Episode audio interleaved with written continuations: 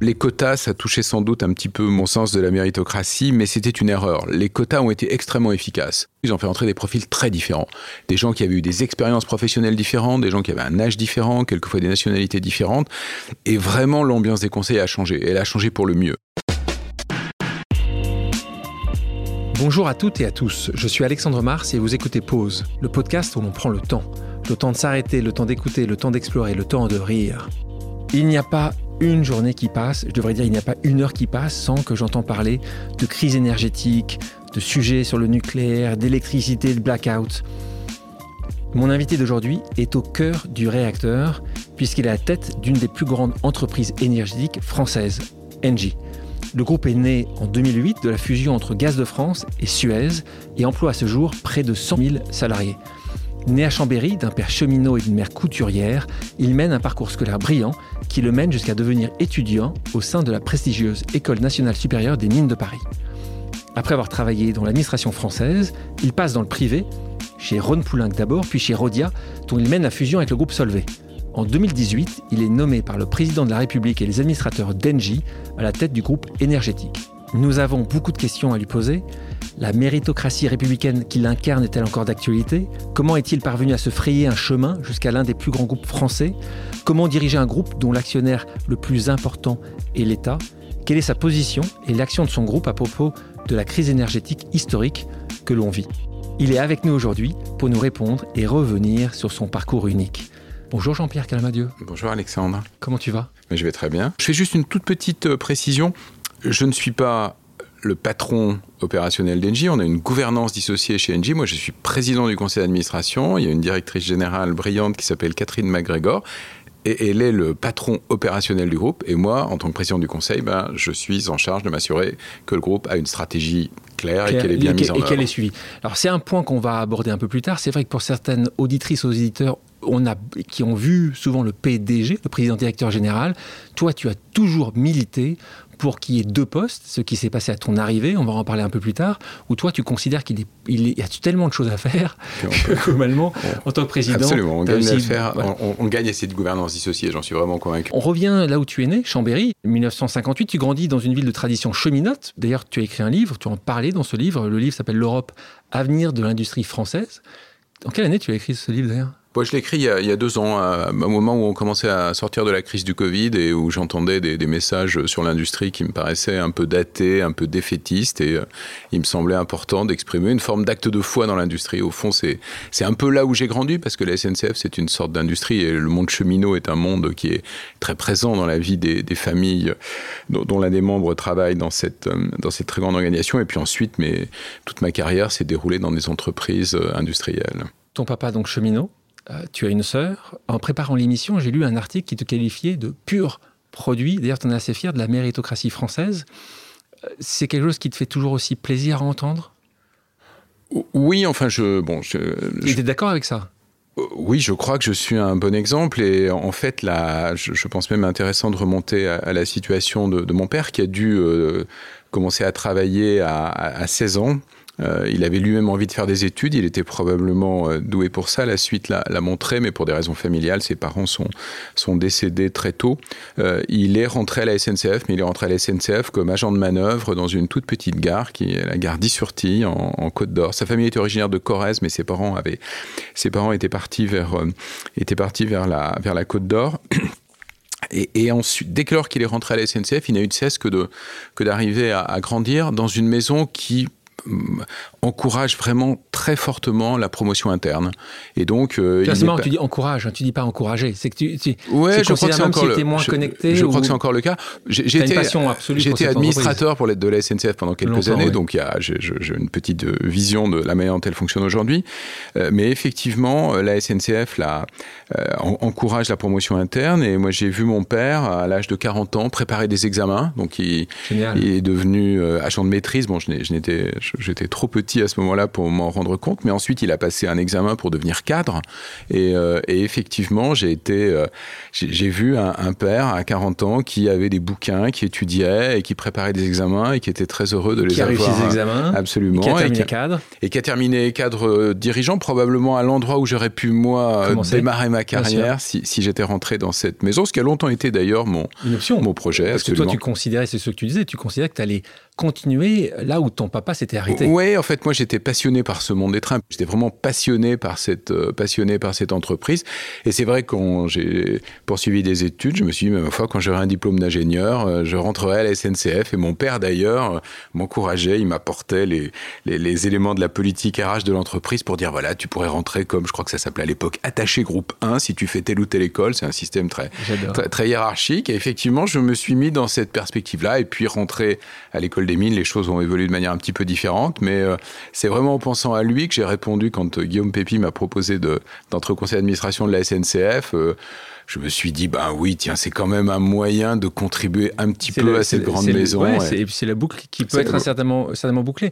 Guillaume Pépi, euh, que beaucoup de gens connaissent, qui était l'ancien président directeur général. Dire, est-ce que c'était président ou directeur général C'était président, président, et directeur général. Et directeur général euh, de, de, la SNCF. Il est, il est, il est parti euh, faire autre chose depuis. Parlons de la méritocratie. Est-ce que tu penses, toi, que cette méritocratie qui était la tienne... Je ne pense pas que ce soit plus compliqué aujourd'hui. Je pense qu'au contraire, il y a un souci de, je vais dire, de diversité, le mot, le mot est à la mode, mais de diversité de toute nature, euh, à la fois dans les institutions d'enseignement d'excellence, euh, qui rendent, qui rendent l'accès un petit peu plus facile à ceux qui ne pas, qui n'ont pas grandi dans un environnement culturel absolument privilégié. Et puis, quand on regarde comment on choisit les dirigeants d'entreprise aujourd'hui, je pense qu'il y a beaucoup plus d'ouverture qu'il n'y en avait dans le passé. Donc même si je peux surprendre, parce que je sais qu'aujourd'hui on se dit l'ascenseur social est difficile, étroit, il monte peut-être pas aussi haut qu'avant, j'ai l'impression au travers de l'expérience que j'ai de ces, de, de, ces situations aujourd'hui qu'au contraire, c'est, on, est un peu moins dans la voie royale, les parcours, il faut être ingénieur au corps des mines pour pouvoir aspirer à telle ou telle fonction. C'est un petit peu derrière nous. Donc je pense, je pense que c'est au fond, quand on, quand on le veut, quand on en a le, l'ambition, les moyens aussi, euh, je crois que ces parcours sont possibles. Je te propose maintenant une pause amicale. Le principe est simple. J'ai demandé à quelqu'un qui te connaît et qui t'apprécie, c'est mieux quand même, de te poser une question surprise. On l'écoute. Bonjour Jean-Pierre, c'est Guillaume Pépi. Je me demandais si un parcours de grand patron, comme le tien, est encore possible aujourd'hui. Qu'en penses-tu? Alors que tu es issu d'un milieu ferroviaire, d'une famille euh, cheminote dans la région de Lyon. Ce parcours est-il encore possible aujourd'hui Et ne faut-il pas, euh, selon toi, s'orienter très vite plutôt vers une, aventure entrepreneuriale si on a envie de développer une entreprise? Et où en est, de ton point de vue, l'ascenseur social? Je suis euh, curieux de connaître tes réponses. Merci. On parlait de Guillaume. Guillaume, qui après la SNCF aujourd'hui est président du conseil d'administration d'Orpea, donc il a un, un, peu de travail en ce moment. Il a pris cette tâche-là, il faut bien le comprendre. Après le scandale, question très intéressante. Et d'ailleurs, ça pourrait être, est-ce que toi, si tu étais aujourd'hui dans ce modèle-là, tu n'aurais pas pris l'entrepreneuriat? Bon, j'aurais rêvé de vivre mille vies. Hein. J'aurais, euh, il y a des jours où j'aurais rêvé d'être journaliste, d'autres jours où je rêverais d'être euh, d'être astronaute, mais il y a des jours où j'aimerais avoir été dans une aventure plus entrepreneuriale, puisqu'effectivement j'ai plutôt été dans des grandes dans des grandes organisations, mais je trouve que mes rôles avaient bien sûr un un volet entrepreneurial qui n'était pas négligeable. Non, à nouveau, je crois qu'aujourd'hui, euh, les, formations supérieures et les formations supérieures d'excellence hein, que, que nous avons en France, elles cherchent à ouvrir leur recrutement. Euh, je me suis rapproché récemment de l'école des mines, j'essaie de les aider à, à, lever des, fonds pour un certain nombre de leurs, euh, un certain nombre de leurs projets. Et, je vois aujourd'hui une multiplicité de, de voies d'accès. C'est plus simplement, je fais le concours commun, mine-pont, et il faut que j'arrive dans les 50 ou 100 premiers selon les, les sections pour, pour réussir on prend des gens qui ont démarré, qui ont commencé leurs études dans, dans, le monde universitaire, on prend des gens qui ont eu d'autres, qui ont eu à nouveau d'autres, d'autres parcours. Donc ça, ça c'est bien. Ensuite, dans les grandes entreprises, à nouveau moins de voies royales. Euh, je pense qu'aujourd'hui, la diversité des, formations d'origine ou des parcours des, dirigeants de grandes entreprises est beaucoup plus grande qu'à qu l'époque, euh, qu'il y a quelques qu'il y a quelques années.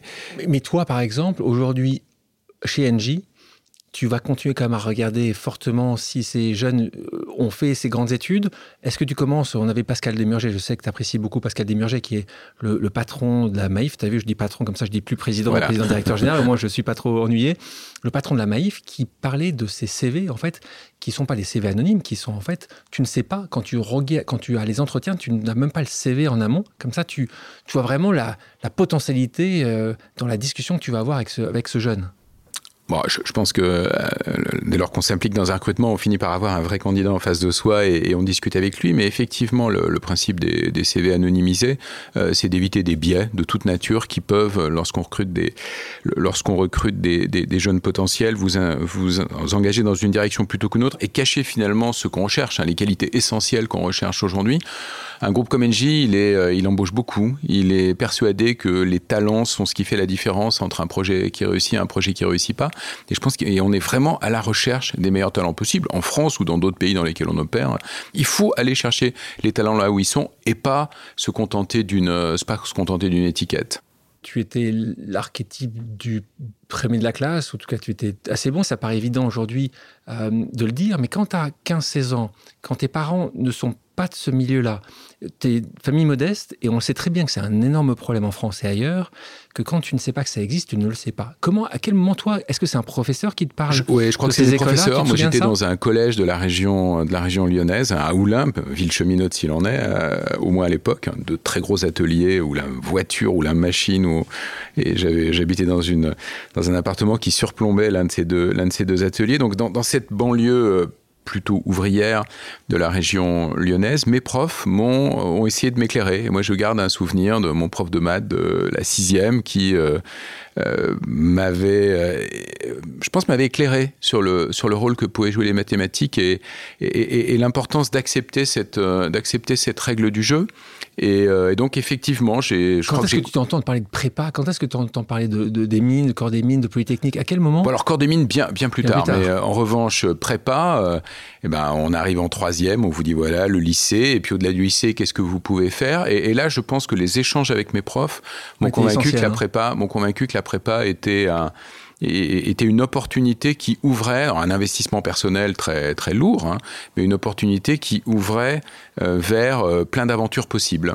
Et toi, tes parents étaient évidemment très très pour cela, parce que pour des raisons personnelles, ton papa n'avait pas pu le faire, donc il était là à te pousser, à... pareil pour maman? Ouais, beaucoup. Et euh, il m'arrive même de penser que heureusement que j'avais les, les, qualités intellectuelles qui m'ont permis de, suivre. Je crois qu'ils auraient été probablement très déçus sinon, mais une, une pression assez forte. Et, euh, et finalement, le, finalement, je pense que la, l'envie de devenir ingénieur, elle est liée à, deux aspects. Un aspect que je reprends d'ailleurs dans le livre, hein, qui était la, le fait que les années 60 étaient l'année des grandes aventures, euh, deux grandes aventures technologiques, il y en a eu plein d'autres, mais euh, et, moi je garde un souvenir, alors vraiment très frais, ça, je crois que ça surprendrait euh, certains d'entre ça peut surprendre certains d'entre vous, mais du premier vol d'Airbus, du premier vol de Concorde, du premier vol de la fusée Ariane, je garde un souvenir. Le, le, Armstrong qui marche sur la Lune, je pensais que tu allais me dire. Oui, alors 69, oui, Beaucoup, encore, c'est beaucoup plus que ça. Ouais, mais c'est beaucoup plus que ça. Je pense que c'est là. Bon, j'ai jamais pensé que je pourrais effectivement marcher sur la Lune.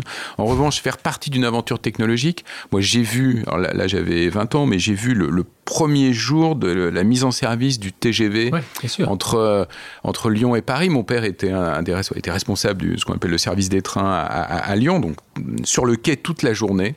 Le hasard fait que je partais pour passer une année aux États-Unis, donc euh, bon, c'était pour moi une forme d'émotion. Mais lui a vraiment passé sa journée à voir partir des TGV avec une fierté incroyable. Et moi, je participais de cette fierté-là. Donc ça, c'est le c'est le premier élément. Et puis le deuxième élément, c'était effectivement un père qui me disait, écoute, moi je fais des choses vachement bien à la SNCF, mais j'ai dû bosser pendant 20 ans en plus de mon travail pour être capable de suivre les formations, de passer les différentes étapes. Tu peux gagner 30 ans. Voilà. Toi, il y a un raccourci, et le raccourci, c'est de faire une école d'ingénieur. Et puis, regarde, là, dans ma petite documentation, une petite nomenclature. T'arriveras déjà à Ma petite nomenclature, et bon, voilà, si tu veux vraiment réussir, il y a 10 écoles d'ingénieurs qui, à la SNCF, te permettent d'entrer dans la catégorie la plus, euh, la plus valorisée, celle qui permet, euh, dit-on, ou disait-on à l'époque, de faire des, de faire des carrières. une fois diplômé, tu travailles pendant 9 ans au sein de l'administration française. C'est souvent ce qui se passe dans ces diplômes-là. Oui, alors ça, c'est la découverte du corps des mines. Donc ça, c'est venu beaucoup plus tard parce que j'étais effectivement très très loin de cette. Ah oui, pas ces informations. Très très loin de cet environnement. Et quand je suis rentré à l'école des mines comme euh, comme ingénieur civil. j'ai bah, finalement, j'ai continué à travailler un peu, ce qui n'est pas toujours le cas. Il y a beaucoup de gens qui, sortant de prépa, rentrent en école, se prennent un petit peu de, prennent un petit peu de recul. Et puis moi, je me suis un peu laissé entraîner. J'étais provincial à Paris. J'avais pas le réseau d'amis qui m'aurait conduit à sortir tous les soirs. Donc j'ai commencé à travailler. J'ai eu plutôt de bons résultats, ce qui n'était pas, ce qui j'attendais pas forcément parce que l'école des mines c'est quand même extrêmement sélectif et euh, j'avais réussi le concours, mais, mais, mais, je, au fond, je doutais un tout petit peu de mes capacités. Donc très bons résultats. Puis on a commencé à me dire, mais tu sais, à la, sortie de l'école, il y a quelque chose qui s'appelle le corps des mines. Donc c'est un, on peut y rentrer par concours. On y rentre d'ailleurs généralement. C'est un corps de fonctionnaires qui recrute une quinzaine de personnes par an. Les dix premiers de l'X. Euh, mais ils vont, chercher, euh, ils, vont chercher chaque année cinq autres personnes, deux à l'école des mines, trois à Normal Sup. Et tu as peut-être un profil, me disait le, le directeur de l'école, qui peut te permettre de, qui peut te permettre de te présenter à ce concours. Et effectivement, je me suis dit, tiens, cours des mines, qu'est-ce que ça veut dire? Fonctionnaire. Mais au fond, j'avais chevillé en moi le goût du service public. Et je me suis dit, bah, peut-être que je vais renvoyer un petit peu plus tard mes rêves de cheminot, euh, et puis euh, effectivement tenter ce, tenter ce concours. Ce concours. Alors il faut euh, de nouveau expliquer pour les gens qui nous écoutent, c'est, c'est un peu l'élite, enfin, encore une fois, dans la partie ingénieur, qui est le, le chemin que tu avais choisi. C'est pour ça qu'on parle de Polytechnique. On se retrouve avec, souvent les gens parlent de Polytechnique corps des mines, c'est en globalement. C'est un peu la pointe de notre système de sélection. On rentre, quand on est sélectionné, qu'on vienne d'ailleurs de, Polytechnique, des mines ou de Normal Sup, eh ben on, on, doit une dizaine d'années de, de, service à, à l'État. On est pendant deux ans ingénieur-élève. Et, euh, mais il ne faut pas oublier, et j'ai même de discuter avec des plus jeunes euh, qui sont dans, ce, dans ces structures-là et qui quelquefois le perdent un tout petit peu de vue, l'objectif numéro un, c'est de former des ingénieurs au service de l'État. Et donc j'ai été pendant j'ai été pendant huit ans au service de l'État dans différentes fonctions. Ministre de, ministère de l'Industrie, ministre, ministère du Travail. Et j'ai commencé d'ailleurs, j'ai commencé d'ailleurs par un poste de terrain, et ça, je trouve que là, là aussi, c'est quelque chose de très important. Et, c'était le, le, corps des mines est un peu moins exigeant aujourd'hui, mais à l'époque, il était très attentif à ce que tous les débuts de carrière se fassent en région. Moi, je suis parti dans une région qui s'appelle la région Champagne-Ardenne, euh, en charge d'un service administratif. Et puis un préfet de région m'a développé de très bonnes relations avec moi et il m'a proposé de devenir secrétaire général pour les affaires régionales. Et donc ça, c'est une sorte de poste d'adjoint du préfet de région où on voit passer tous les sujets, tous les dossiers qui sont liés à l'action de l'État dans la région. Et je dois dire que j'ai trouvé ça absolument passionnant. 93, tu intègres Ron Poulenc pour développer des nouvelles activités dans le domaine du contrôle de la pollution automobile. Et c'est là où c'est intéressant de voir, d'en parler, on est en 1993 et à quel point c'est d'actualité. Cette volonté de passer du public au privé, ça tu t'es dit, ça y est, ça fait quasiment dix ans. Euh, tu as été souvent appelé euh, par des gens qui disent, bah, tu as un profil d'ingénieur, tu sais tu t'es parlé, tu as, une fibre sociale. Comment ça s'est passé? Non, enfin moi j'étais assez persuadé que je ne ferais pas une carrière euh, complète de fonctionnaire. J'avais, euh, j'avais vraiment une, une grande curiosité, j'avais envie de connaître le monde. De manière un peu étonnante, hein, à l'époque les fonctionnaires, même dans les ministères où j'avais exercé, avaient, quand même une, activité très centrée sur la France. Je pense qu'aujourd'hui les sujets européens, euh, voire mondiaux, ont, ont pris beaucoup plus d'importance. Donc j'avais à la fois envie de voir le monde et j'avais envie de voir une autre, un autre type d'organisation. Et puis quand on, le modèle du corps des mines est un peu celui-ci. On travaille 7 ou 8 ans au service de l'État. Et puis ensuite, quelques-uns restent pour une carrière de, de, fonctionnaire qui va les amener euh, beaucoup plus loin. Et les autres partent dans l'entreprise dans des postes extrêmement divers. Et donc le, le hasard des contacts m'a fait effectivement euh, accepter une proposition qui était très originale à l'époque. Hein. Le Jean-René Fourtou, qui était le, patron de. Ronde Poulin, c'était un très grand groupe de chimie, pharmacie, agrochimie. Ils, avaient énormément de énormément d'activités. Jean-René Fourtou souhaitait mettre un, coup de projecteur sur l'innovation et il avait décidé qu'il y aurait dix grands projets d'innovation dans le groupe sur des sujets très très différents, certains dans le domaine de la santé, d'autres dans le domaine de l'agrochimie. Euh, et il a cherché à recruter des gens qui aient des profils un peu différents pour prendre en charge ces différents sujets. Et donc euh, le, le projet à ce moment-là? Non, j'ai pas hésité. Je pas hésité parce que l'aventure, l'aventure me paraissait intéressante. C'était sur un sujet très intéressant, le, contrôle de la pollution des moteurs diesel, en, développant des catalyseurs qui permettaient aux filtres à particules qu'on mettait à l'époque sur ces, enfin qu'on cherchait à mettre à l'époque sur ces moteurs de fonctionner. Et j'ai trouvé l'idée très originale. On voit l'ingénieur, on voit l'ingénieur qui se réveille là. Exactement. Et donc là, j'ai une, une forme d'enthousiasme pour le projet. Et puis ça me paraissait un, bon point d'entrée dans le, dans l'entreprise. 99, on te retrouve chez Rodia, euh, entreprise à nouveau qui n'existe plus en tant que telle, puisqu'elle a été, euh, elle a fusionné, elle a été absorbée. Euh, tu évolues rapidement d'ailleurs dans ce groupe. Tu commences d'abord pour générer la partie chimie pour l'Amérique latine. Et en fait, tous les deux ans dans ce groupe-là, tu bouges, tu bouges, tu t'occupes des achats, monde, enfin, tu fais tout un tas de choses. Tu termines directeur général de Rodi en, 2003 puis président directeur général. Là, c'est peut-être de là où vient ce moment où tu t'es dit il y a quand même une différence entre directeur général et président directeur général. Là, là tu es PDG d'un très grand groupe français. Tu viens, on l'a dit, d'une famille modeste. As, tu t'es construit euh, seul, sans réseau, tu le disais, venant pas de Paris. Tu as un moment, tu as cette fierté qui.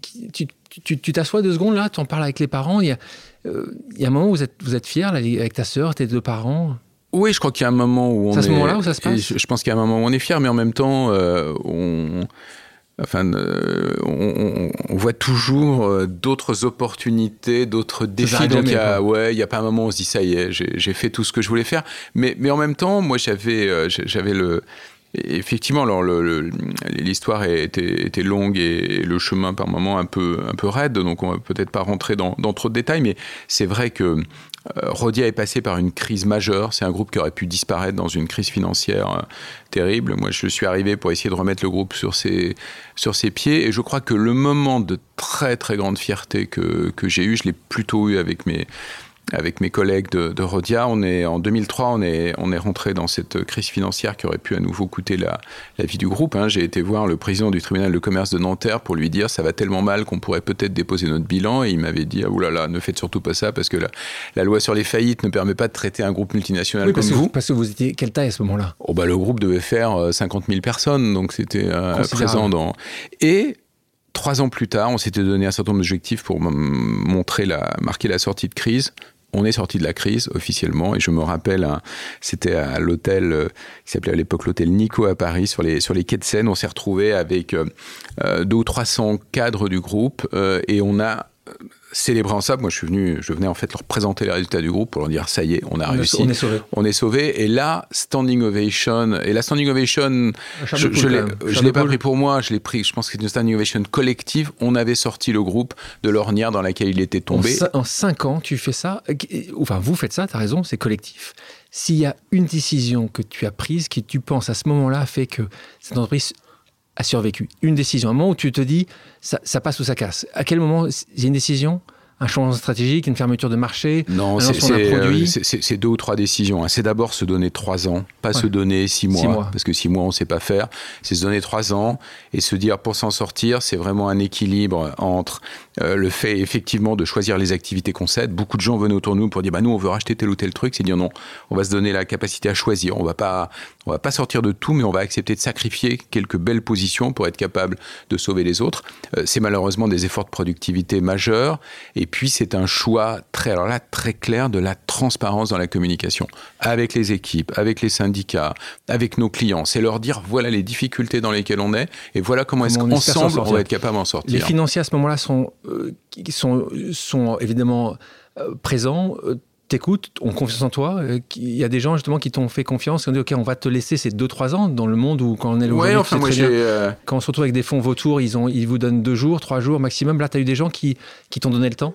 Alors plusieurs choses. D'abord un, banquier, là, je lui rends hommage au passage, euh, Alain Papia, c'est euh, Crédit Lyonnais, Crédit Lyonnais à l'époque, et puis euh, et puis effectivement il est aujourd'hui chez chez BNP Paribas, et effectivement BNP Paribas a été accepté. Crédit l'époque.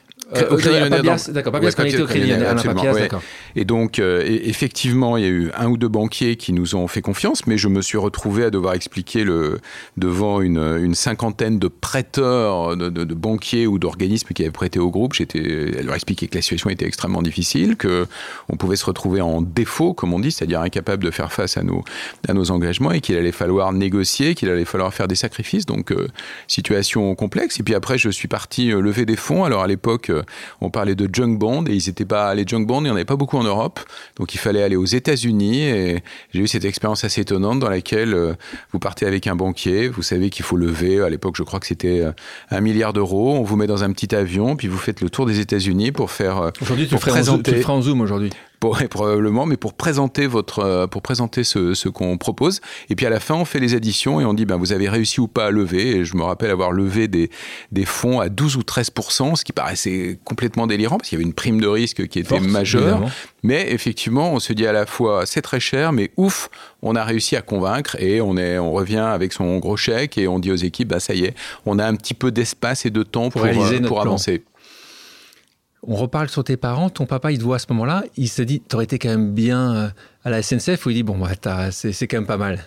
Non, enfin, je crois qu'il y avait. Euh, bon, il, comprenait pourquoi je, il comprenait pourquoi j'étais parti vers d'autres euh, horizons, mais en même temps, j'ai gardé vraiment tout le temps cet attachement. Enfin, moi, je reprends le hein. train. on t'entend. Je, je, reprends le train avec plaisir. Et puis, il m'est arrivé une ou deux fois de me retrouver euh, face à un contrôleur qui, voyant, alors c'est plus le cas maintenant, mais il y a pas très longtemps, un contrôleur voyant le nom sur la carte me dit, mais un contrôleur un peu âgé, plutôt en fin de carrière, qui me dit, mais c'est un monsieur Clamadieu qui m'a embauché il y, a, il y, a, 30 ans à, à, Lyon. Vous le connaissez Je dis, bah ouais, c'était mon papa. La planète ne peut pas s'inscrire sur une trajectoire conforme aux accords de Paris sans une contribution importante du nucléaire comme moyen de production d'énergie. On peut tourner tous les scénarios qu'on souhaite. Le seul autre scénario qui le permettrait, c'est sans doute un scénario de décroissance massive que je crois personne ne souhaite véritablement parce que les conséquences seraient terribles sur le modèle social européen.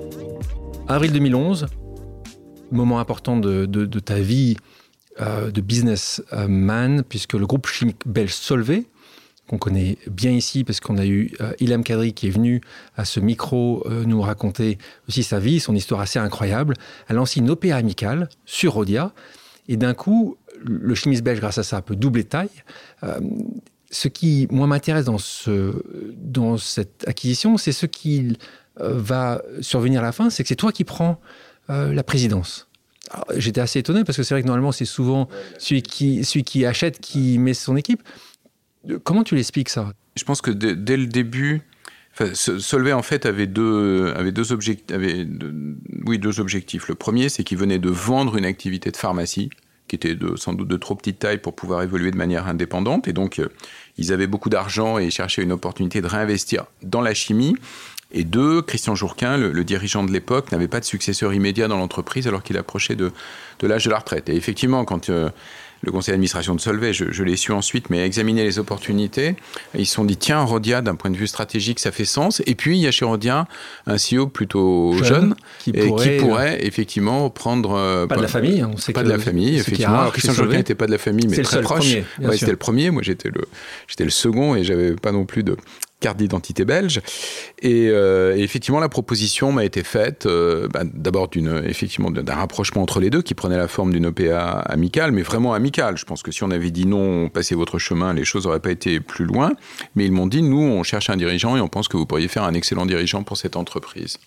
Donc tu quittes à ce moment-là notre beau territoire pour aller sur un autre très beau territoire. On aime évidemment beaucoup la Belgique ici, donc tu vas habiter là-bas pour diriger le groupe Solvay. Un commentaire sur euh, Solvay.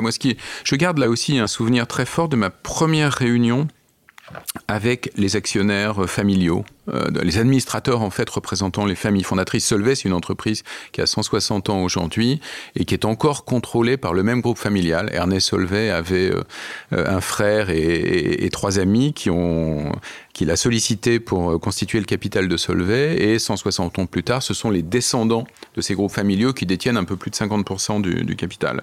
Et donc quand euh, euh, pendant qu'on examinait les modalités de cette opération, j'ai rencontré à leur, euh, demande les, représentants au conseil d'administration de ces groupes familiaux et j'ai eu un échange que j'ai trouvé euh, très très très très intéressant à, deux titres. D'abord, c'est des gens qui d'abord sur la pérennité de l'entreprise. C'est des gens qui me disaient nous on est les jeunes, bon, ils étaient un peu plus âgés que moi, ils devaient avoir entre 50 55 ans. On vient de recevoir de nos parents les titres qui font de nous des, actionnaires de Solvay. Et ce que nous voulons, c'est dans 20 ans pouvoir transférer ça à nos enfants.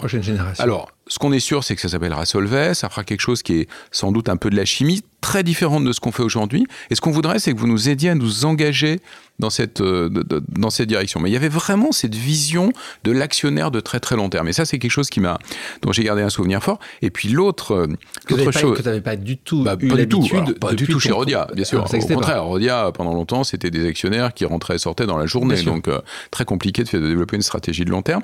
Et puis le deuxième message que j'ai trouvé très fort, c'est quand quand ces, quand ces personnes m'ont dit, un peu à la fin de la réunion, vous savez, Solvay, c'est pas que le nom de l'entreprise que vous avez dirigée, c'est le nôtre. Ce qui était un peu une image, parce qu'en fait, dans les cinq groupes familiaux, il n'y en a plus qu'un qui, s'appelle Solvay. Les autres, c'est Janssen, et, quelques, ouais, et, quelques, et quelques autres. Et ils ont dit, derrière ça, il faut que vous sachiez que toute décision qui entache l'image de Solvay, euh, c'est une décision qui va nous toucher très fortement.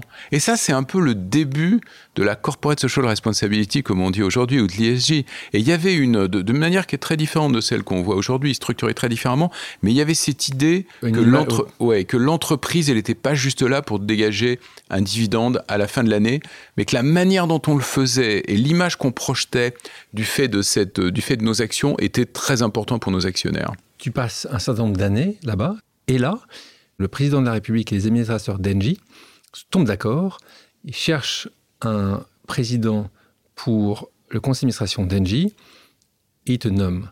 Euh, raconte de nouveau, ce qui nous intéresse et ce qui intéresse mes, mes autrices auditeurs, c'est Comment ça se passe? Est-ce que vous êtes trois sur cette position? Est-ce que c'est une relation spécifique qui t'amène à avoir ce Non, alors ça s'est passé. Enfin bon, pour moi, je suivais les progrès de, je suivais les progrès de GDF Suez puis d'Engie. On était un client, euh, Solvay était un client important de, cette entreprise. J'avais une relation avec Gérard Mestralet, j'avais une relation avec Isabelle Cocher qui en était la, la directrice générale.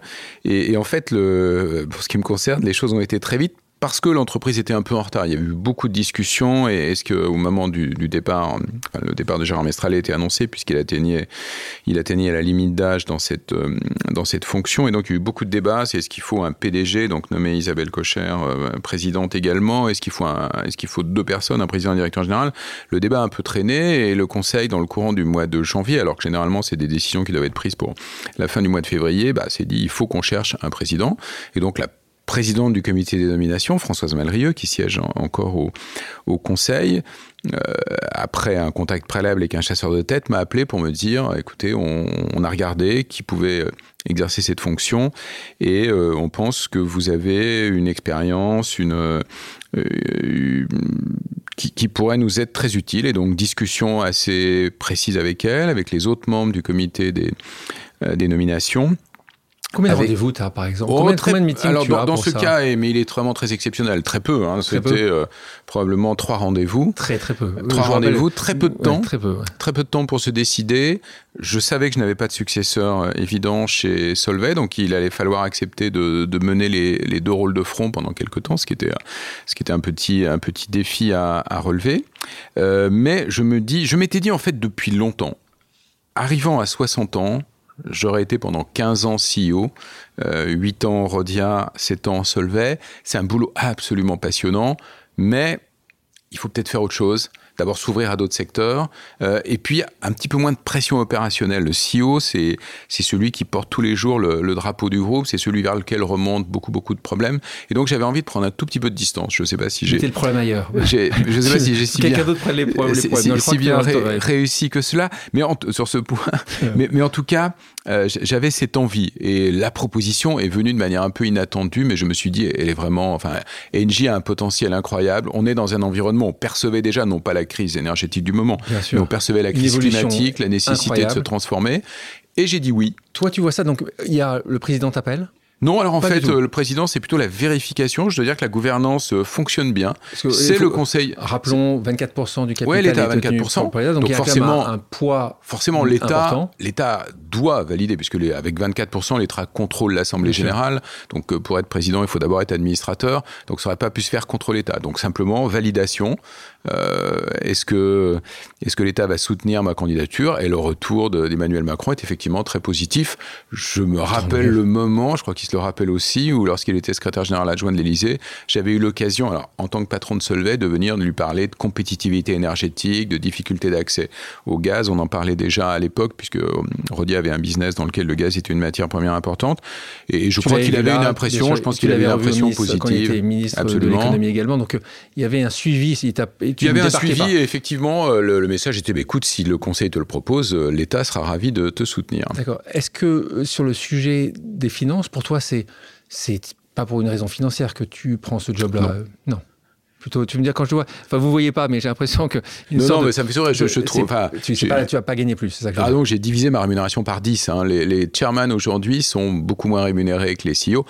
Et c'est en grande partie, euh, c'est en grande partie raisonnable, même s'il y a des jours où je trouve que la responsabilité qui pèse sur les épaules du chairman n'est pas. Plus mais, mais pour moi, c'était, pour moi, c'était pas le sujet. Oui, mais c'est important. C'est pour ça que je, je, je, je veux qu'on aille un peu là-dessus, parce que c'est vrai que souvent, et, les gens ont différentes raisons de prendre des jobs, et chacun a ses propres raisons. Ce qui est important ici, c'est que tu arrives à un âge où tu peux prendre beaucoup de postes potentiels, tu peux faire différentes choses, tu as réussi un certain nombre de, choses et que tu as bien réussi, tu prends un job, et c'est quand même assez rare, à un moment où tu vas quand même gagner pas une fois, pas deux fois moins, dix fois, dix fois moins. Donc, donc ça, m'intéressait que tu nous dises. Non, non, euh, mais je, crois que tu le dis avec le sourire, donc c'est agréable, mais c'est la responsabilité, c'est certainement toi, ton, ton, ton, instinct familial, ce que as, la création. Le, moi, j'avais là, c'est du public un peu. Oui, bien sûr. Donc moi, j'avais le sentiment de, j'avais le sentiment de, je sais pas s'il faut dire redonner, ce serait bien présomptueux, mais en tout cas d'essayer de partager une expérience qui était utile.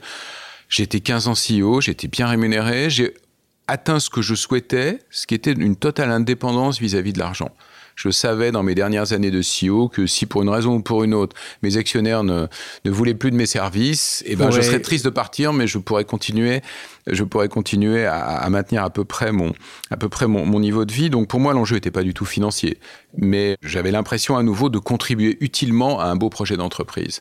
On parlait de l'actionnariat. Euh, l'actionnaire le plus important, donc, est l'État français. On parlait de 24%, c'est le plus gros actionnaire. C'est également le cas, mais je pense que les gens le, savent, mais d'EDF, d'Areva, Safran, il y a un certain nombre d'organisations, de sociétés qui, qui, qui, ont l'État comme actionnaire important. Question pour toi, euh, comment tu fonctionnes euh, dans tes prises de décision quand un actionnaire qui parfois, et c'est ça qui est étonnant, moi j'en parlais récemment, tu pourrais imaginer que justement un actionnaire comme l'État est un actionnaire long terme, ce qui sera le cas, mais parfois ils, poussent des décisions très court-termistes. Et ce qui pourrait être assez étonnant, parce qu'on sait qu'ils seront là certainement dans 10 ans, 20 ans, puisque l'énergie, c'est un programme régalien, c'est un sujet essentiel, on le voit bien en ce moment. On ne peut pas rigoler avec ce sujet-là, parce que ça n'a pas considérable sur des millions ou des dizaines de millions de Françaises et de Français. Comment toi, tu comment arrives à le vivre? C'était assez nouveau pour toi.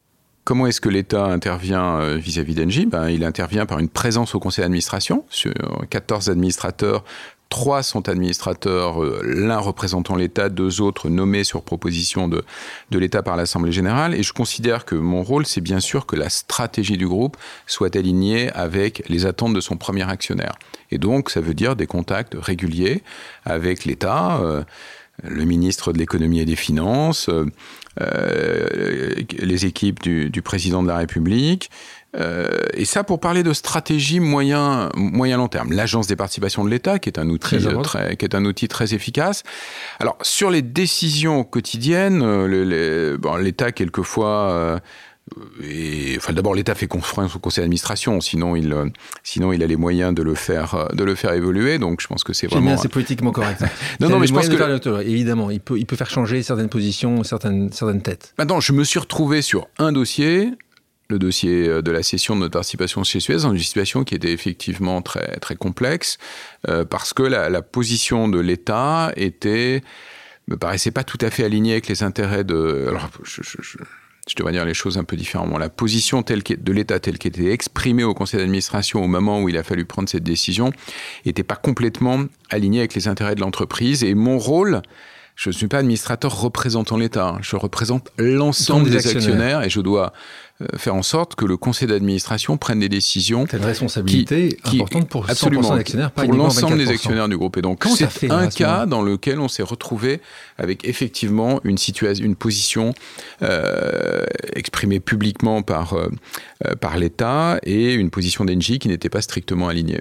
Il y a beaucoup de discussions pour comprendre pourquoi cette différence. D'ailleurs, euh, Bruno Le Maire l'a Bruno Le Maire l'a, tout la, la reprise euh, d'ailleurs dans, dans deux de ses ouvrages dans lesquels il, évoque rapidement ce rapidement beaucoup, cette, hein, rapidement cette situation et il dit simplement il dit simplement moi j'étais partagé entre mon rôle euh, de d'actionnaire d'Engie cherchant, puisque 24%, euh, cherchant effectivement à cherchant effectivement à bah, faire ce qui était le mieux possible pour Engie. Et je pense que pour Engie, ça faisait vraiment sens de sortir de cette participation. Et mon rôle de ministre de l'économie et des finances, qui cherche qui a des objectifs de nature plus stratégique sur la manière dont, doit être structurée euh, eh l'industrie française. Et effectivement, au fut de cette analyse, il pensait souhaitable que Suez et euh, Veolia restent des entreprises euh, différentes, alors que Veolia avait le projet d'absorber une partie de Suez, ce qui l'amenait à nous à racheter cette participation. Et donc je donc, Alors moi, je suis pas longue, discussion, mais simplement moi, je ne suis pas, je ne suis pas ministre des Finances, donc mon rôle était vraiment bah, un rôle vis-à-vis des actionnaires d'Engie. Et donc j'ai avec euh, toute la, toute la modestie et le respect qu'il faut vis-à-vis des institutions, j'ai ben, fait, fait en sorte que ce débat permette à chacun de, de s'exprimer au sein du Conseil. Et la position qu'il a emportée, c'était celle, effectivement, de vendre cette participation. C'est un dossier qui a donné lieu à beaucoup d'expressions très très violentes des uns et des autres. Donc ça, je, ça, je pense que c'est des, des étapes qu'on aurait pu qu'on aurait pu euh, s'épargner. Je, je, garde un souvenir de salariés de Suez venant au pied de la tour NJ euh, hurler euh, adieu, clame adieu. Donc je n'ai pas pris ça comme j'ai pas pris ça comme un message d'amour. Bons en marketing, en ni, tout cas. Ni de, ni, ni de ni, de respect. Donc un dialogue vraiment très très difficile. Moi, au total, je constate que l'intégration chez Veolia se fait très bien. Euh, je constate deux que Suez, pour ses activités euh, qui ne pouvaient pas être intégrées dans Veolia pour des raisons de concurrence, donc la, partie eau et quelques activités de, déchets, lui aussi se développe bien. Donc je pense qu'on a à la fois un vrai champion mondial qui a été nettement conforté, euh, et puis un acteur plus petit concentré sur concentré sur ses activités de traitement d'eau. Et, je pense qu'au total, c'est sans c'est sans doute une bonne décision qui a été prise à l'époque. Question pour toi. Quand tu vois Jean-Bernard Lévy, qui a travaillé euh, pour l'État, pour euh, euh, les citoyennes et citoyens en tant que PDG d'entreprise EDF, qui fait un pas de côté à un moment et qui critique l'État, qui est actionnaire majoritaire, 75%. Il avait réclamé l'annulation de l'augmentation des volumes d'électricité nucléaire vendus à bas prix à ses concurrents. Ce qui paraît assez logique, ce qu'il dit là, et c'est un peu la situation dans laquelle EDF a été, une des raisons.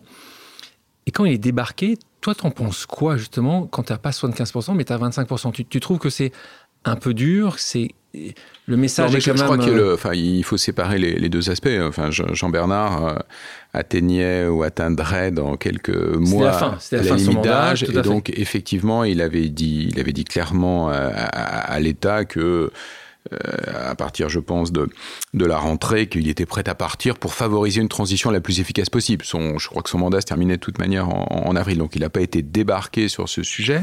Maintenant, il s'est retrouvé dans une position qui est extrêmement complexe, parce que l'État, euh, actionnaire à 75%, bien sûr, pèse de tout son poids au conseil d'administration. Il en a là, il, en a dans les faits le, le contrôle. contrôle et euh, on lui demande, on lui demande d'accepter une décision qui est sans doute pas perçu par les autres actionnaires d'EDF comme étant dans leur intérêt. Donc situation vraiment complexe. Et je pense que l'État d'ailleurs a tiré les conclusions de cette situation en décidant de nationaliser EDF. Mais c'est un moment compliqué. Euh, alors c'est vrai que certainement Jean-Bernard s'est exprimé euh, parce qu'il savait qu'il n'y avait peut-être que quelques mois euh, et qu'il pouvait peut-être le faire et le dire. Mais moi, je, je, crois que l'expression, enfin, un dirigeant doit, doit s'exprimer. Donc moi, je, je n'ai pas de je, je, enfin, je, je trouve que je trouve que c'est ouais on n'est pas en Chine hein, évidemment et je pense que c'est bien que Jean Bernard exprime les choses. Alors il a peut-être pas il l'a peut-être fait quelquefois d'une manière qui, était, qui était perçue comme un, comme un tout petit peu agressive mais euh, je, je, pense qu'il a je pense qu'il a son, pas de côté c'est il a partagé il a partagé ses convictions. bah voilà et puis euh, il a il a dirigé pendant très longtemps une entreprise qui est complexe qui est lourde qui a d'énormes difficultés d'énormes challenges pardon à, à, à relever et, je pense qu'il faut lui, euh, il faut lui être gré de ce qu'il a, de ce qu'il a fait pendant cette période. Tout à l'heure, on parlait d'Isabelle Cocher. Il s'agissait de la seule dirigeante du CAC 40 jusqu'au moment où elle quitte Engie. Elle est remplacée par une autre femme que, tu nommes, euh, Catherine McGregor. Comment tu expliques le manque de femmes aujourd'hui au, poste de présidente ou de directrice générale ou de présidente directrice générale? Non, comme je, l'avais dit à l'époque, hein, où on me disait, mais euh, vous, vous interrogez sur, euh, vous, vous interrogez sur l'avenir d'Isabelle Cocher comme dirigeante du groupe. Euh, vous vous rendez compte que, selon la décision que vous prendrez, vous, vous allez faire passer un message extrêmement et qui sera perçu comme extrêmement négatif pour toutes les jeunes femmes qui ont des, qui, qui ont des ambitions. Et, et, je crois avoir répondu ben, oui, et c'est très dommage que Isabelle soit la seule femme dirigeante du CAC 40. En fait, on a.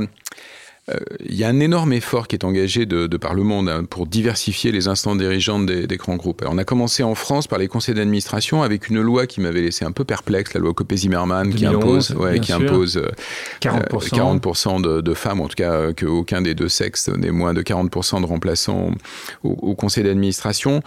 Les quotas, ça me, ça touchait sans doute un petit peu mon, mon, sens de la méritocratie, mais c'était une erreur. Les quotas ont été extrêmement efficaces. Les quotas ont fait rentrer, non pas des femmes dans les conseils, enfin si, ils ont fait rentrer des femmes, mais surtout ils ont fait rentrer des profils très différents. Des gens qui avaient eu des expériences professionnelles différentes, des gens qui avaient un âge différent, quelquefois des nationalités différentes.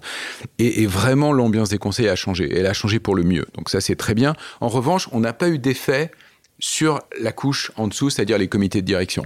Et effectivement, les COMEX... donc Ouais, les, la loi X arrive, mais entre les deux, donc les, les COMEX sont restés malheureusement très masculins, à l'exception de quelques postes qui sont, qui curieusement d'ailleurs peuvent être typés comme un tout petit peu plus féminin, mais les COMEX sont restés très masculins. Et effectivement, on n'a pas créé les opportunités pour des jeunes femmes de prendre ces postes de premier niveau de responsabilité.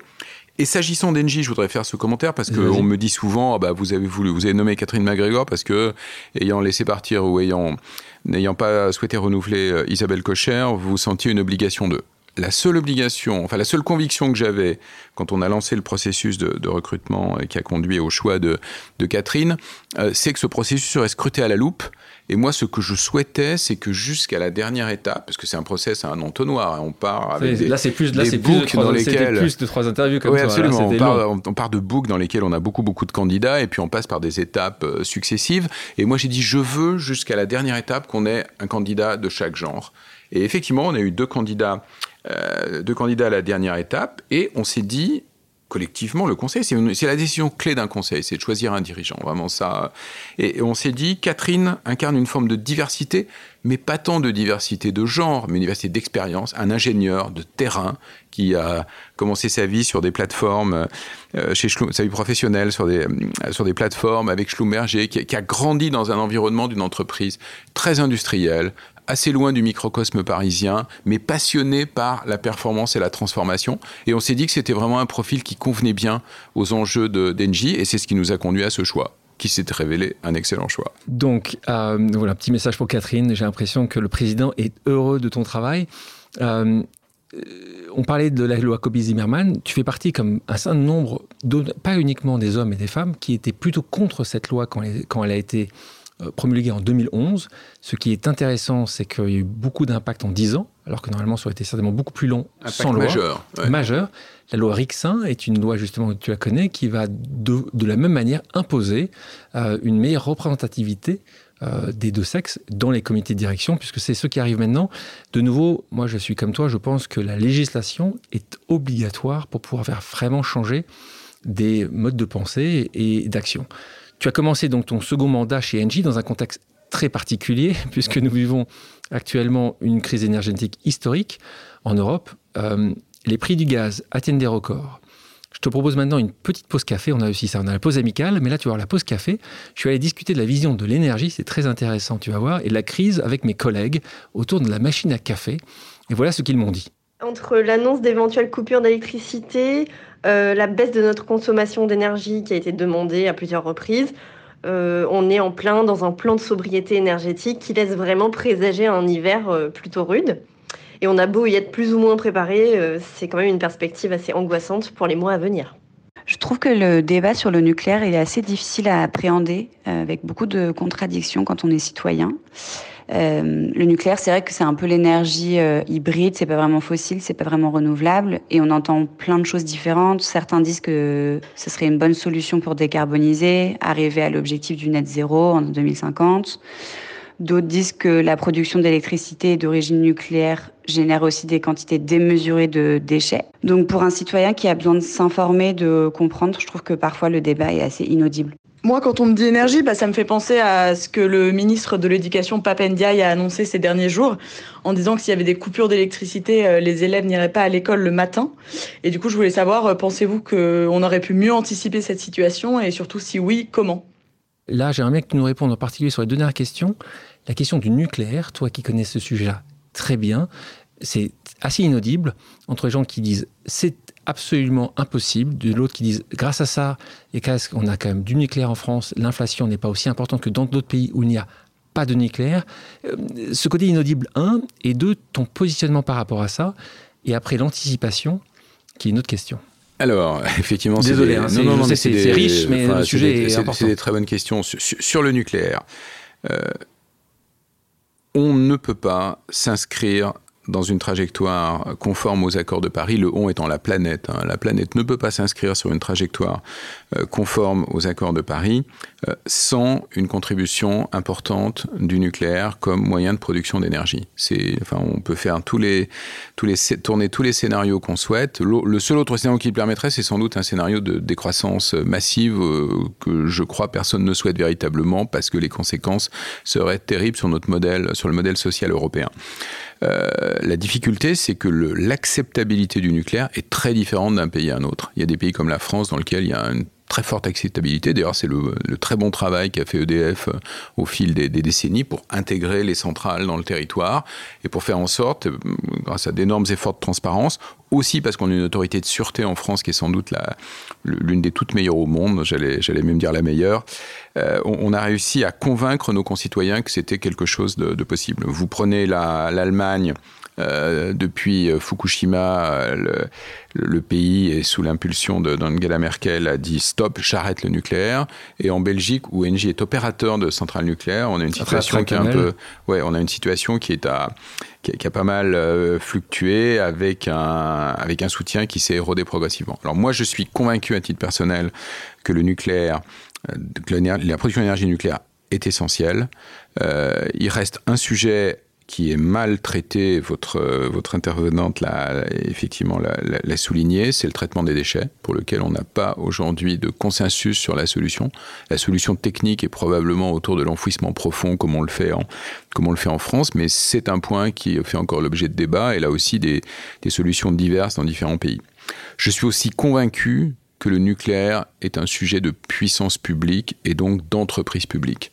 Je ne crois pas qu'une entreprise euh, privée aujourd'hui, une entreprise cotée, une entreprise qui est soumise aux, règles du marché, euh, soit bien placée pour gérer euh, une, activité de production nucléaire. Et c'est d'ailleurs ce qui amène, ce qui a amené Engie à dire, d'un point de vue stratégique, nous ne souhaitons pas poursuivre nos activités dans le domaine nucléaire. Nous allons bien sûr aller au bout du soutien à nos centrales belges, parce qu'on a une responsabilité vis-à-vis de, ce pays, mais nous n'avons pas d'ambition de développer d'autres actifs de production d'énergie nucléaire tant qu'il n'y a pas des technologies de rupture du type fusion qui pourraient permettre de le regarder différemment. Pourquoi?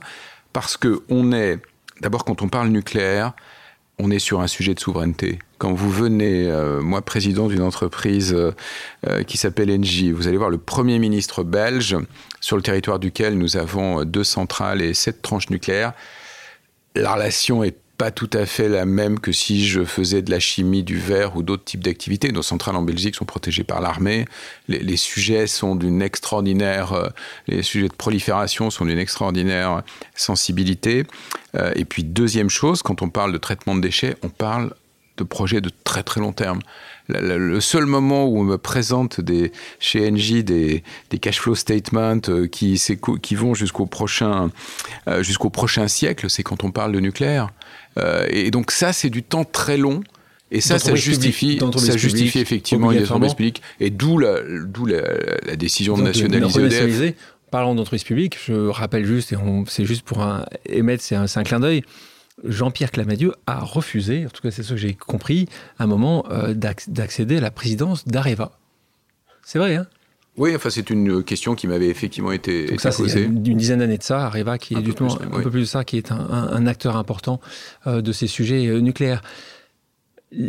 Donc ça c'est sur le nucléaire, sujet extrêmement complexe qui, nécessiterait d'être euh, un peu mieux expliqué euh, Parce que c'est vrai que tu te retrouves très rapidement un truc enfoui, des choses positives, des choses négatives. et je crois qu'il faut dire les choses clairement. C'est vrai que sur les déchets, il n'y a pas une solution opérationnelle aujourd'hui. Il y a une solution technique crédible, l'enfouissement profond, mais pour tout un tas de raisons, on n'a pas encore réussi à mettre en œuvre ce dispositif. Est-ce qu'on aurait pu mieux anticiper cette situation? Alors sur, sur, différents aspects, parce que là on vit en fait la conjonction de la conjonction de, de deux crises. Une crise de l'approvisionnement gazier européen qui est liée à la, guerre en Ukraine. Donc est-ce qu'on aurait pu mieux l'anticiper? La réponse est oui. Euh, et je pense qu'on peut battre euh, collectivement, alors peut-être pas tous, mais au moins les décideurs, notre couple. C'est vrai qu'on on s'est a laissé, on s'est laissé engager dans une dépendance vis-à-vis de la Russie qui euh, qui était excessive.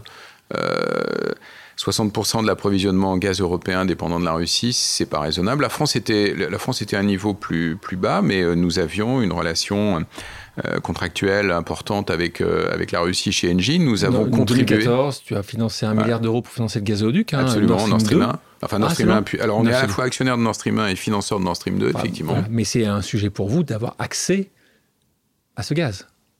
Le gaz russe était un gaz très compétitif. En termes de prix, en termes de prix. en termes de prix, transportable par gazoduc, ce qui est plus simple que la chaîne liquéfaction, euh, cargo méthanier et, euh, et gazéification. Et puis, il faut quand même se le rappeler, hein, la vision poli- géopolitique que nous avions dans les années 2000, c'était quand même la Russie se rapproche de, De l'Europe.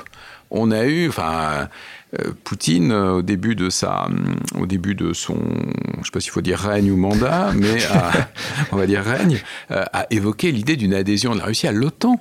C'est euh, et, donc on voyait ce, on avait l'impression que grâce à ces liens, on amarrait la Russie à l'Europe. Et je crois ce dont on, ce dont on ne s'est pas rendu compte, c'est l'évolution euh, du régime, euh, la distance qu'il prenait progressivement avec, euh, avec l'Occident, et c'est ça qui aurait dû nous alerter et nous faire dire ce qu'on a fait dans l'urgence ensuite, il faut diversifier nos approvisionnements.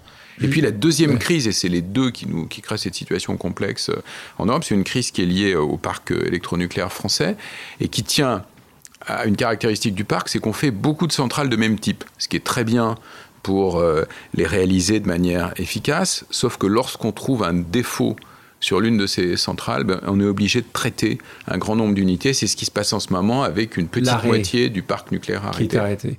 En plus, comme le nucléaire n'était pas forcément aussi euh, vendeur, on va dire, en tout cas aussi positif dans, la, dans une certaine communauté, beaucoup de gens ont arrêté de travailler, de faire des formations, et c'est aussi le deuxième sujet que nous avons, c'est qu'il n'y a pas forcément suffisamment de personnes qui peuvent les opérer.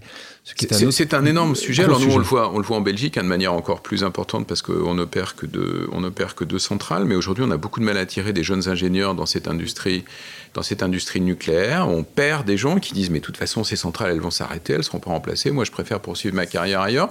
Et puis sur des formations très techniques. Euh, des, des- Très, très technique. Très, hein. très, te- oui, mais alors je, je pense même pas à des formations de très haut niveau. Je pense au, je pense au cas des soudeurs. On a d'énormes difficultés à trouver les soudeurs capables de faire les réparations qui sont nécessaires aujourd'hui.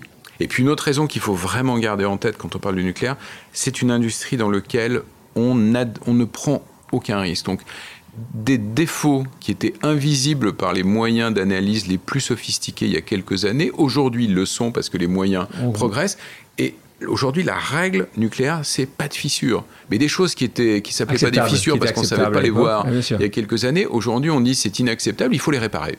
Donc tu arrêtes, la, tu arrêtes la centrale et donc on se retrouve sur ce, la situation d'aujourd'hui où la moitié des centrales, en plus de la moitié des centrales, euh, ne sont pas en activité à tel point qu'on a remis en service, et tu le sais, et c'est un dépit, hein, c'est vraiment par dépit, la centrale de charbon de Saint-Avold. Euh, et, donc les chiffres, pas moi qui les ai calculés, puisque c'est c'est TF1, tu les as certainement vus, va émettre jusqu'à 1,3 million de tonnes de CO2 d'ici mars 2023. Donc, euh, c'est des chiffres fous. Hein. C'est euh, l'émission annuelle de 435 000 euh, voitures thermiques. Ils sont forts chez TF1. Ils arrivent à donner des chiffres comme ça, que ça parle à tout le monde. Euh, pour à peine 1% de la production énergétique française. Est-ce qu'il y a un autre choix- aujourd'hui que de faire, euh, d'ouvrir ces centrales à charbon Ou est-ce que Alors dans, le, dans la situation de l'hiver dans lequel nous entrons, je pense que tous les moyens de production sont nécessaires. Et Même aussi- effectivement, même- ceux qui et- polluent autant que ça, et- un million, c'est quand même dingue. Et quand on regarde ce qui se passe en Allemagne, par exemple, là, c'est pas une centrale qui est, en, Ah, qui est remise en, euh, ils y vont, quoi. en- en service. C'est, effectivement un parc beaucoup plus important. Je, je crois que le, il y a dix ans, quand je parlais d'énergie, à l'époque j'étais, chimiste, on disait l'énergie, il faut la regarder avec un, un triangle qui est disponibilité, compétitivité des coûts et impact CO2. Puis progressivement, on s'est vraiment concentré beaucoup sur l'impact CO2. On a oublié le sujet de disponibilité. Et aujourd'hui, on est rattrapé par ça. On est dans un hiver dans lequel la question numéro un qu'évoquaient vos, vos, interlocuteurs autour de la machine à café, c'est est-ce que quand je vais tourner le bouton en rentrant chez moi le soir, est-ce que j'aurai ou pas de la lumière euh, et de la chaleur? Et donc, euh, du coup, tout d'un coup, on est vraiment focalisé sur ce sujet de disponibilité. Aujourd'hui, Engie est plutôt considéré comme attractif par les jeunes diplômés parce qu'on est un leader de la transition énergétique. Si on n'est pas capable de répondre à ces préoccupations des jeunes, euh, soit qu'on veut attirer, soit qu'on veut garder, je crois qu'on n'arrive pas à attirer les talents qui sont nécessaires. On t'appelle le monsieur développement durable, souvent au MEDEF ou l'Association française des entreprises privées, qui est là aussi un, endroit où il y a beaucoup de discussions, beaucoup de décisions qui se prennent. Euh, tu es persuadé que la réduction des émissions de gaz à effet de serre, on en parle, et, je te cite, est un objectif majeur pour tous les chefs d'entreprise. Ma question pour toi, c'est comment tu expliques que ce n'est pas encore pour tout le monde une priorité? Oh, ça l'est. Alors, c'est. Entre, entre, nous, là. Non, non bien sûr. Euh, non, non, mais c'est pas, pas, la priorité des priorités pour tous. Euh, ça a changé, je, crois dans les grandes entreprises, oui. Dans les grandes entreprises. De manière assez, euh, assez univoque. Enfin, quand euh, je rencontre quelqu'un du secteur de l'automobile, de la chimie, du digital, hein, qui sont aujourd'hui des très gros consommateurs d'énergie, le sujet de discussion numéro un, c'est comment pouvez-vous nous aider à décarboner? Engie a annoncé un accord avec Google il y a quelques semaines par lequel nous allons lui fournir de l'électricité verte. Est-ce qu'ils paieront leurs taxes après ou pas? Parce que, là, tu il faut qu'ils paient leurs taxes, nos amis Google. Il faut qu'ils paient leurs taxes. Comme mais, mais, mais, dis-moi, tu est-ce que tu as vu une évolution depuis que tu as pris la, tête de Engie? Ah oui, l'évolution est. Moi, je, moi, je pense que pour les grandes entreprises, l'évolution est très forte et nos actionnaires, je vais dire, nous y aident, mais ils nous challenge en réalité quand on fait, alors en tant que, c'est pas le président qui fait les roadshows tous les trimestres pour présenter les résultats, mais une fois par an, avant l'Assemblée générale, on fait ce qu'on appelle un roadshow de gouvernance dans lequel on parle plutôt des sujets de SG, enfin tout, tout ce qui peut, de stratégie, ce qui peut intéresser nos actionnaires au-delà des résultats. Je peux vous dire que depuis deux ans, le sujet euh, carbone est vraiment au cœur, avec des challenges très forts. Hein, et euh, des gens qui nous disent, mais même qui nous disent à nous, NJ, vous n'êtes pas assez exigeants on essaie de leur expliquer, on a, je pense, de, bons arguments, les objectifs qu'on s'est fixés, on s'est fixé pour euh, un ensemble de, raisons, mais le challenge est, le challenge est réel. On parle aujourd'hui d'entreprises qui doivent décarboner. L'objectif, encore une fois, pour nos auditrices et nos auditeurs qui comprennent qu'il y a quelque chose qu'on appelle la trajectoire net zéro. L'objectif pour beaucoup d'entreprises, en particulier les grandes entreprises, c'est d'atteindre ce net zéro, c'est-à-dire de pouvoir arriver à zéro émission entre l'inset et l'offset. En gros, améliorer leur production, leur productivité à travers des outils qui vont moins carboner la planète et d'autres qui vont essayer de, bah, payer ce qu'ils ont en carbone. Donc on parle beaucoup de, de forêt pour pouvoir utiliser. Net zéro 2045. Toi, c'est 45. Souvent, c'est 2050 entre 2040. Toi, on a décidé justement d'être un tout petit peu plus exigeant. Alors, avec une grande difficulté pour nous, hein, qu'il faut bien avoir en tête, c'est que comme on vend du gaz quand on dit net zéro en 2045, bah, ça veut dire que l'essentiel de nos ventes de gaz vont être sur des ventes de gaz qui n'est pas du gaz fossile, mais du gaz renouvelable, qui peut être soit du biogaz produit par euh, méthanisation, euh, soit de l'hydrogène. Donc, Et donc on se dit, un changement on se dit en 20 ans, on est capable de changer, on va continuer à avoir des tuyaux, on va continuer à livrer du produit chez nos consommateurs, mais, ce ce sera plus le même. Aujourd'hui, toi, en, impact, quand tu es en tonnes carbone, c'est quoi l'impact carbone annuel de, de oh, L'ordre de grandeur pour Engie aujourd'hui, il est de l'ordre de 140, 140 euh, millions de tonnes. 140 millions de tonnes. Donc, bah, plus ou moins 10, hein, j'ai pas forcément le, bah, le, dernier chiffre en tête, mais l'ordre de grandeur, il est très élevé. Donc pour arriver à faire net zéro 2045, ah c'est que tu changes ah oui. tout. Enfin, on change tout. Euh, ça, veut dire à nouveau qu'on verdit le gaz. C'est ça, en fait. Quand la production d'électricité d'énergie, elle est très largement verte. Hein. Aujourd'hui, le, charbon représente quelques pourcents de, euh, quelques 2% aujourd'hui de l'énergie primaire que nous consommons. En fait, c'est quelques centrales à charbon qu'il est un peu compliqué de fermer, transformer ou, ou céder. Donc on s'est donné l'objectif d'être, d'en être complètement sorti en 2025 en Europe, en 27 dans le, dans le reste du monde. Mais donc l'enjeu essentiel, c'est le gaz, soit qu'on utilise pour produire de l'électricité, soit qu'on dans des centrales, soit qu'on vend à nos clients. Et c'est ce gaz qu'il faut verdir. Et donc c'est ça l'enjeu. J'avais reçu Pascal Desmurger ici il y a quelque temps qui me disait que la question de l'impact sociétal d'une entreprise était primordiale aujourd'hui, qu'elle reviendrait avec une plus grande force pour les dirigeants qui n'avaient pas compris. Tu partages cet avis En fait, il disait que embaucher, ça allait être impossible. Trouver des clients, c'est de plus en plus compliqué. Ça, tu, tu le sens Ah, aussi ça, alors, c'est dans les entretiens euh, d'embauche. euh, J'ai écouté avec beaucoup d'intérêt son, euh, son Bien, podcast. j'aime et bien le- que tu écoutes les podcasts. Je, je suis. Et, euh, et- et effectivement, dans un métier complètement différent du, du nôtre, on, on perçoit les mêmes tendances. Aujourd'hui, NJ est plutôt considéré comme attractif par les jeunes, par les jeunes diplômés parce qu'on est un leader de la transition énergétique. Euh, si on n'est pas capable de répondre à ces préoccupations des jeunes, euh, soit qu'on veut attirer, soit qu'on veut garder, euh, je, je crois qu'on n'arrive pas à, à attirer les talents qui sont nécessaires. Et avec nos clients, à nouveau, des, nos grands clients, on discute euh, carbone. Et donc, si on est là à dire, ah bah non, c'est pas notre sujet. euh, C'est dans les appels d'offres de plus en plus. Bien sûr. Dans nos discussions avec les collectivités locales, ce sujet de la baisse de notre, de la baisse de- des- des émissions de leur, liées à leurs propres infrastructures énergétiques est central. Souvent, il est aussi indiqué que tu fais partie des chefs d'entreprise les plus appréciés par la présidence et par le président de la République. Est-ce que cette proximité t'a souvent été reprochée d'ailleurs? Non, mais je crois qu'elle n'a pas à être reprochée. Un chef, un, un dirigeant d'entreprise, hein, qu'il soit président ou, ou directeur général, il, il a besoin d'avoir un dialogue très ouvert avec les parties prenantes. Et, euh, Partie et- imp- On a compris que c'est une partie prenante importante. Bah oui, l'État, c'est bien sûr une partie, pre- c'est bien sûr une partie prenante importante, et je pense que sur un certain nombre de sujets, on peut nourrir sa réflexion. Euh, le président a, a été aux États-Unis euh, la semaine dernière, où il a parlé de, à- à- de manière assez très nette avec ses interlocuteurs américains de, de tout le défi que représentait pour l'Europe ce qu'on appelle l'Inflation Reduction Act, qui est en fait un méga plan d'incentive pour aider l'industrie américaine à se, à se développer. Euh, il y a 15 jours, donc une semaine avant, j'étais avec un groupe d'industriels européens euh, reçus à l'Élysée où on a expliqué de manière très concrète au président ce que, ce- que cet Quel Inflation Reduction Act représentait pour nous. Certains de nos collègues du secteur de la chimie ont dit mais aujourd'hui, quand on compare un investissement réalisé aux États-Unis et en Europe, on a un tel écart de, de profitabilité qu'ils n'avons pas d'autre choix que d'aller aux États-Unis. Et je pense que le président a effectivement intégré ces éléments-là. Et je pense que c'est quelque chose qui nourrit sa réflexion. Donc oui, je pense que ce dialogue, il est essentiel. Et je nourris un dialogue avec beaucoup, beaucoup de nos parties prenantes euh, aujourd'hui. moi, je, moi, je fais également partie des gens qui pensent que le privé et le public doivent travailler main dans la main.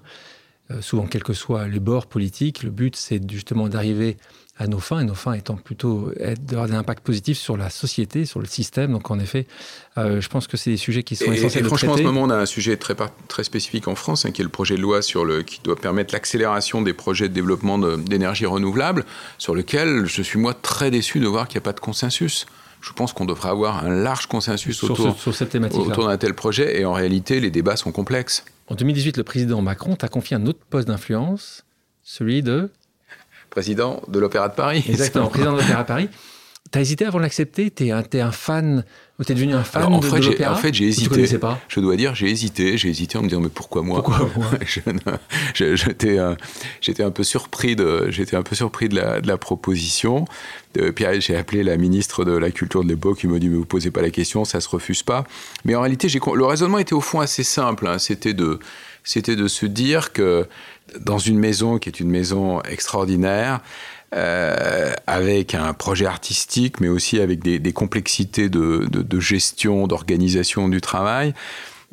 Euh, Demander un industriel et quelqu'un qui a une expérience assez longue de, de gouvernance de venir présider le conseil, bah, c'est un moyen de, de venir en appui de l'équipe de direction. Je le dis souvent en plaisantant, mais le président du conseil, c'est plutôt un second rôle à l'opéra. C'est le directeur général qui, tous les matins, est, est au travail pour faire en sorte qu'on lève le rideau à, à 19h. Mais moi, j'essaie simplement de leur apporter une vision. Alors, bien sûr, j'aime l'opéra.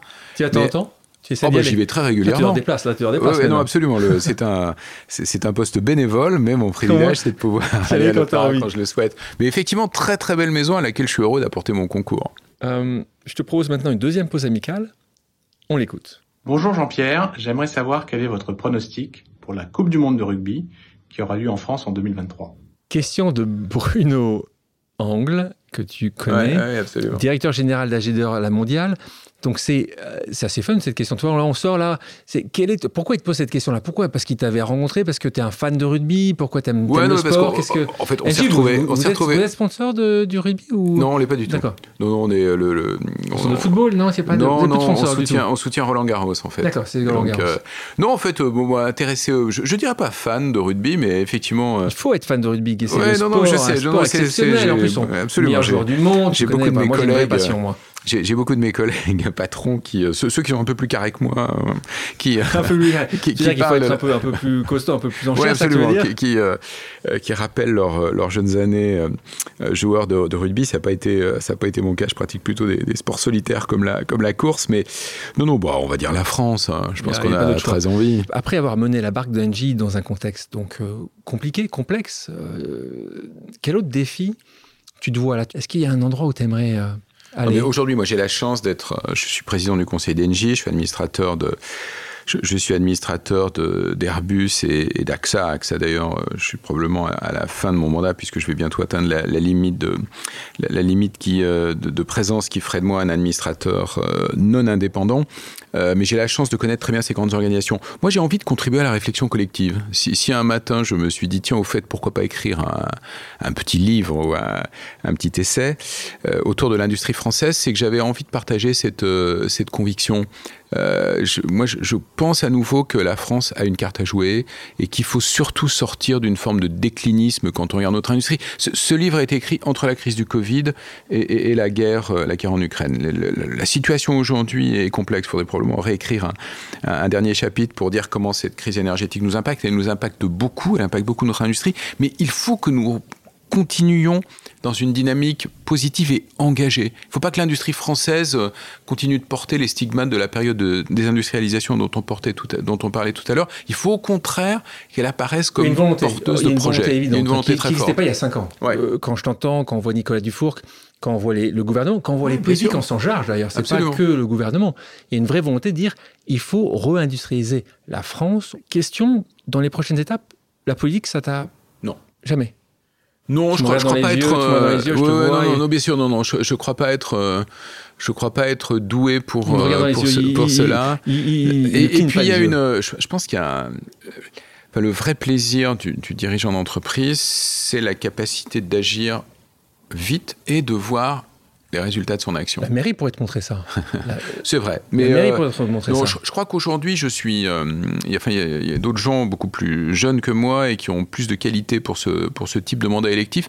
Mais en revanche, contribuer à la réflexion collective, contribuer à la prise de conscience, partager des convictions et puis là où j'ai un rôle d'influence euh, ou, ou un peu plus, les mettre en œuvre, oui, ça c'est quelque chose qui me passionne.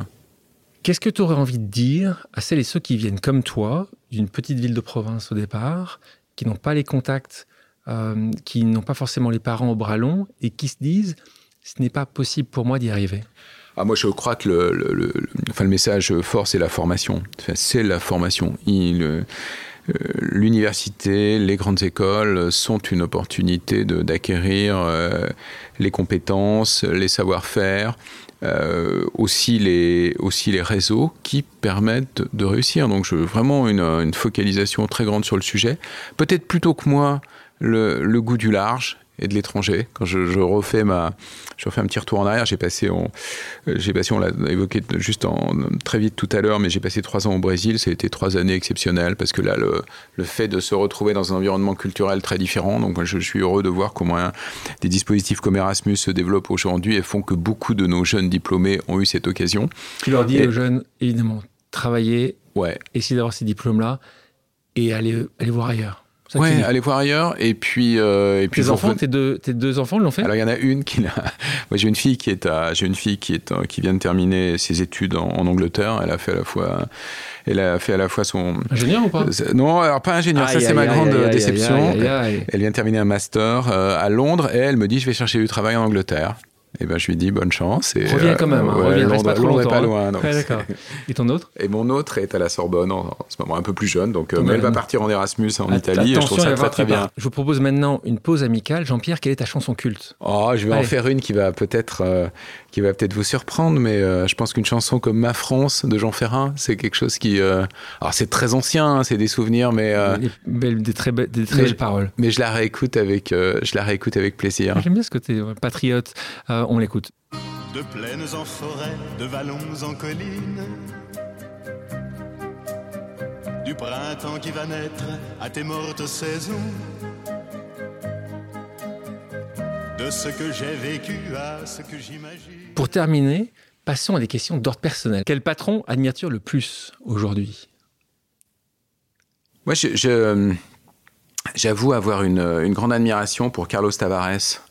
Euh, je trouve, ouais, le président de Stellantis. Moi, je, je, trouve qu'il euh, je, je trouve qu'avec un énormément d'énergie et de, et de systématisme, il arrive à transformer. Ah, là aussi, hein, tu parlais tout à l'heure de Rodia que ah. tu prends dans une position compliquée. Il a pris effectivement PSA dans une position très compliquée. Euh, il a mis en œuvre avec beaucoup de détermination un plan. Euh, il a réussi une acquisition d'Opel dont on se disait tous, euh, bah là c'est l'étape de trop. Et aujourd'hui, il, réussit, il a réussi à les contribuer à créer Stellantis. Quelle entreprise t'inspire le plus en termes de valeur? Oh, il y en a beaucoup, euh, Danone, L'Oréal, euh, je crois que c'est des, des, entreprises qui... Euh, alors je choisis plutôt des entreprises industrielles, hein, je, ne vais pas vers, je ne vais pas vers le monde de la tech ou des startups où on trouverait d'autres exemples. Hein. Ton opéra favori? Oh, mon opéra favori j'ai le droit d'être j'ai le droit d'être très classique, mais c'est probablement la Traviata. La Traviata, c'est très classique. la première chose que tu fais en te réveillant le matin? J'écoute la matinale de France Inter. et, euh, effectivement, c'est, euh, je trouve que c'est vraiment un, c'est un programme euh, sur la tranche 7h30, 8h que j'aime beaucoup. Donc. Quelle entreprise aurais-tu adoré créer ou diriger? Ah, Je pense que ça aurait été une entreprise innovante autour de la technologie. Je pense que c'est. Il y en a une Bon, bah, je sais pas, alors on va être, soyons ambitieux. Apple. Apple. oui, c'est vrai, t'es assez ambitieux. S'il y avait une personne connue vivante ou décédée, avec qui tu rêverais de boire un verre Ce serait qui? Ah, c'est une. C'est une très bonne question pas facile. Sur, laquelle je sèche un peu. Moi, je crois que je suis, euh, je, je, suis passionné par la géopolitique et euh, effectivement, euh, mais il n'y a pas tellement de dirigeants aujourd'hui. Donc je me... Poutine là, qu'est-ce que oh, tu Non, non, mais il n'y a pas tellement. J'aurais sans doute. Ta plus grande peur? Je pourrais dire du noir, mais ce serait. pas. Non, pas beaucoup de, pas beaucoup d'angoisse. T'en as une? Quelque chose, quelque chose qui. Angoisse, oui, t'as raison, une peur, c'est une angoisse. Un truc, tu, tu sais que c'est quelque chose qu'il faudra que tu travailles. Voilà, c'est. Non, franchement, ça peut paraître un peu présomptueux de le dire ainsi, mais j'ai pas, de. je pense qu'au contraire, j'ai un, je, suis d'autant plus calme que la crise est sévère. Donc, euh, ce que j'espère, les gens qui travaillent avec moi apprécient. Un, un moment que tu aimerais revivre? Un moment que j'aimerais revivre. Ah, peut-être celui que j'évoquais tout à l'heure, euh, quand les salariés de Rodia se sont dit Waouh, on a réussi à sortir de. Quelle est la destination idéale pour faire une pause Pour toi? La destination idéale, alors il y en a, il y en a plein, mais j'ai fait le choix il y a pas très longtemps de d'acheter une maison au Pays Basque, donc pour moi c'est le. bien ça. Bah pour moi c'est l'endroit de la pause. Je ne savais pas où ça, au Pays Basque. À Guétari. À Guétari, ben voilà. Bon, pour ceux qui ne savent pas, hein, je connais assez bien Guétari puisque j'y vais depuis que je suis ah ben voilà, on peut aller prendre un, ouais, on peut prendre un, magnifique petit village de pêcheurs euh, Guétari entre Biarritz et Saint-Jean-Luz. je vous conseille à tous. Allez-y là-bas. Pas, trop, hein. Mais pas trop aussi. Comme le dit Frédéric Becbédé, il pleut beaucoup, donc n'y allez pas. C'est ça, qui, ce sera jamais la Côte d'Azur, mais c'est un endroit assez charmant. Je ne savais pas ça. Si les auditrices et les auditeurs ont des questions pour toi, peuvent-ils te contacter sur des réseaux sociaux? Il y a un endroit où ils peuvent te contacter, LinkedIn, un email? LinkedIn, oui. LinkedIn, mais bon, j'ai un, mail, euh, j'ai un mail tout bête, hein, ah. jean-pierre.clamadieu.tng.com donc, euh, et je tends à répondre à je tends à répondre aux sollicitations de toute euh, nature. merci, euh, merci de nous les, nous les indiquer. Jean-Pierre, merci d'avoir accepté mon invitation. Merci beaucoup.